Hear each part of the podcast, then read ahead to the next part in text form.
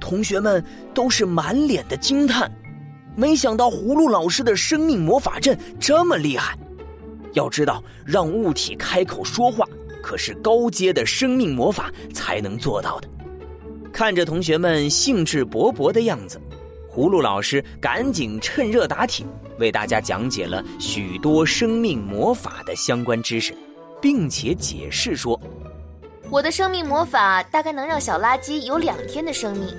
如果希望持续更长时间，可以建立一个更大型的生命魔法阵，让它在魔法阵内生活。”通过魔法阵源源不断的给小垃圾补充生命魔力，领取工会任务的魔方楼就建在一个巨大的生命魔法阵上面。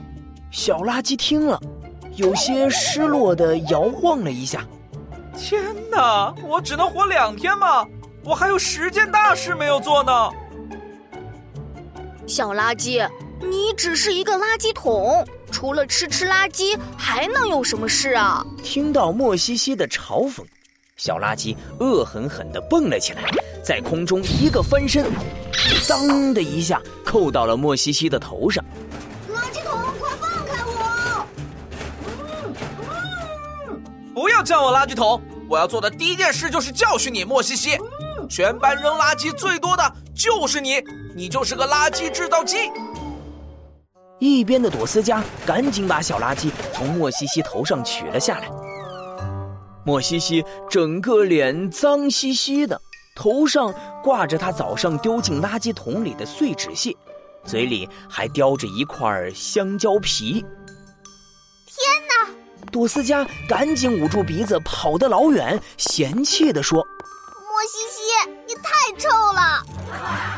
哈哈，莫西西，现在你知道垃圾有多臭了吧？以后的垃圾你自己吃。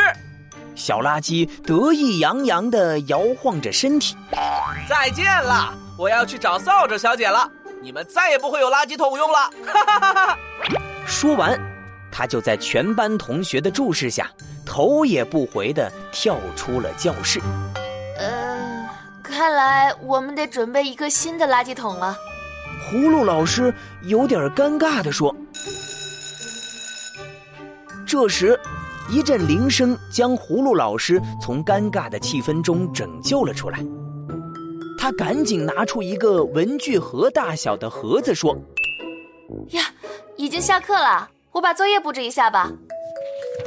大家看，这是一盒生命粘土，这种粘土做的物品更容易吸收生命魔力。